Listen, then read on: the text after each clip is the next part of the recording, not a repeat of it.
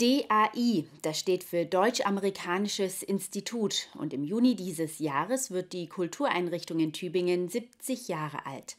Und wie es sich für einen runden Geburtstag gehört, wird er gleich drei Monate lang gefeiert.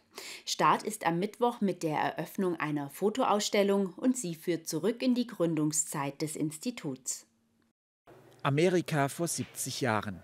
Die Straßen von New York und Chicago aus der Sicht von Vivian Mayer.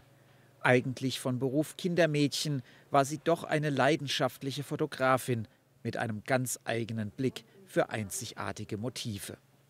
Wir zeigen 50 Fotografien dieser Frau, die während ihrer äh, Lebenszeit 150.000 Fotos gemacht hat und die meisten gar nicht entwickelt, sondern in Schränken verpackt hat. Sie ist vor zwölf Jahren wiederentdeckt worden und ähm, wir sind sehr froh, ihre Fotos aus den Straßen von New York und Chicago zu zeigen. Es war diese Zeit, die 1950er Jahre, als die Amerikaner das DAI in Tübingen gegründet hatten. Deutschland hatte erst den Krieg verloren, die Bundesrepublik Deutschland war gerade drei Jahre alt.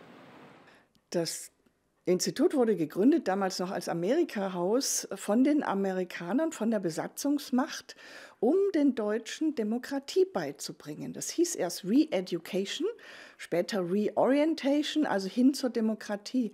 Und die Deutschen waren total begeistert von den neuen Angeboten. Bücher aus den USA, die zuvor in der Nazizeit verboten waren. Später kamen Filme dazu. Heute sind es DVDs amerikanischer Filme und Serien, die hier ebenso zum Verleih angeboten werden wie Romane und Sachbücher in englischer Sprache. Hinzu kommen E-Books.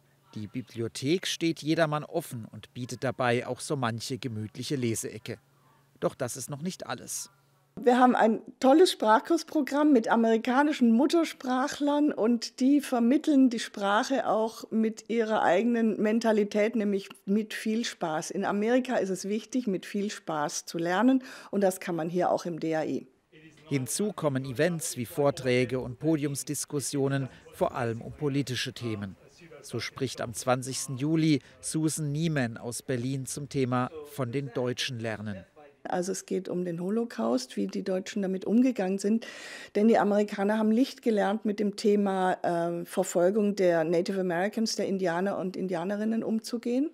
Und sie haben vor allem nicht gelernt, mit dem Thema Sklaverei umzugehen. Und das ist mit eine Keimzelle dieser Probleme, die es bis heute gibt, auch in der Polarisierung.